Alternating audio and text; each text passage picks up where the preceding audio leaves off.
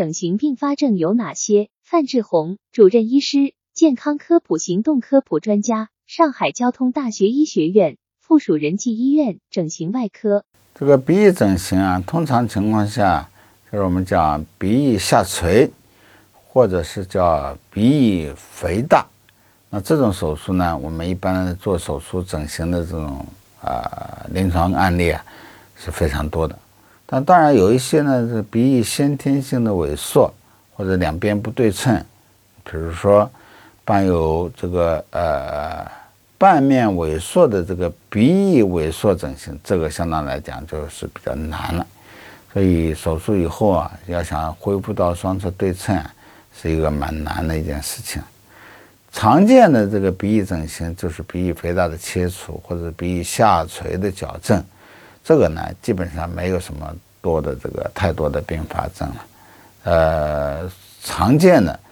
可能是无法接受的，或者是令病人不满意的，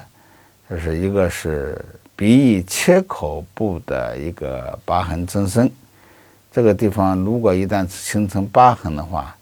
或者是这个疤痕增生以后变得会比较明显的话，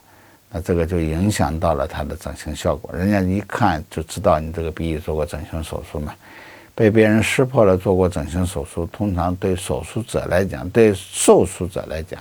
都是一个不好的一个心理上的一个创伤，一个影响。